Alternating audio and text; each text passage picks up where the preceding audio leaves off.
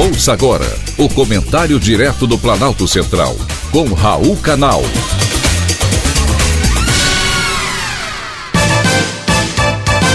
Queridos ouvintes e atentos escutantes, assunto de hoje: o vinho mais caro do mundo. Eu não sou enólogo, me considero enófilo, porquanto apaixonado por vinhos. E você, ouvinte, também gosta de vinho? Existem muitos vinhos bons, inclusive nacionais.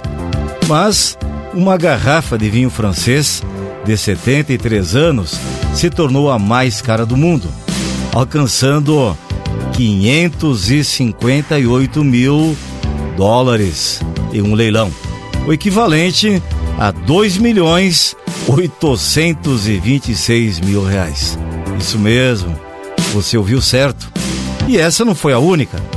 Outra garrafa do mesmo rótulo e da mesma safra foi arrematada por 496 mil dólares, o equivalente a 2 milhões e meio de reais.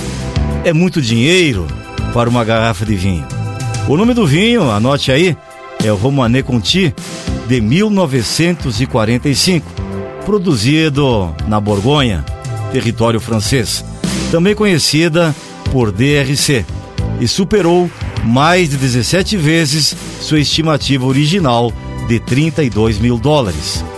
Ninguém sabe quem foi o comprador da garrafa, mas a demanda pelos melhores vinhos franceses, envelhecidos e raros, especialmente da Borgonha, está sendo amplamente impulsionada pela China.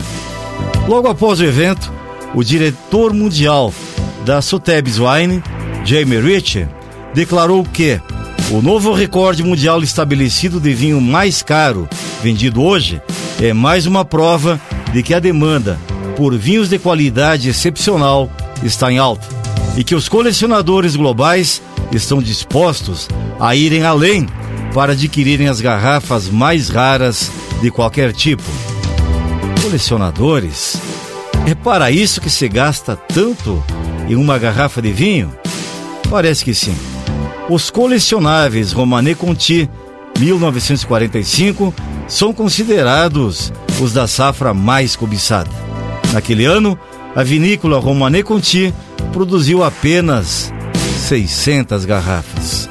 O ano de 1945, que também marcou o final da Segunda Grande Guerra, foi especial por vários outros motivos.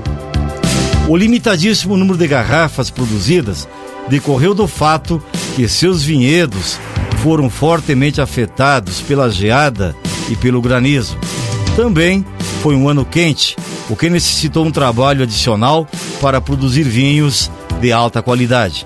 Além disso, na Segunda Guerra, muitos vinhos foram escondidos dos nazistas durante a ocupação francesa pelos alemães. As adegas foram fechadas, só sendo descobertas muitos anos mais tarde. Daí o valor altíssimo das garrafas. Porém, para que serve um bom vinho se não for para ser degustado, preferencialmente em uma boa companhia? Mas como eu disse no começo, existem muitos vinhos bons, inclusive nacionais. Faça a sua escolha. Tintim, saúde. Foi um privilégio ter conversado com você.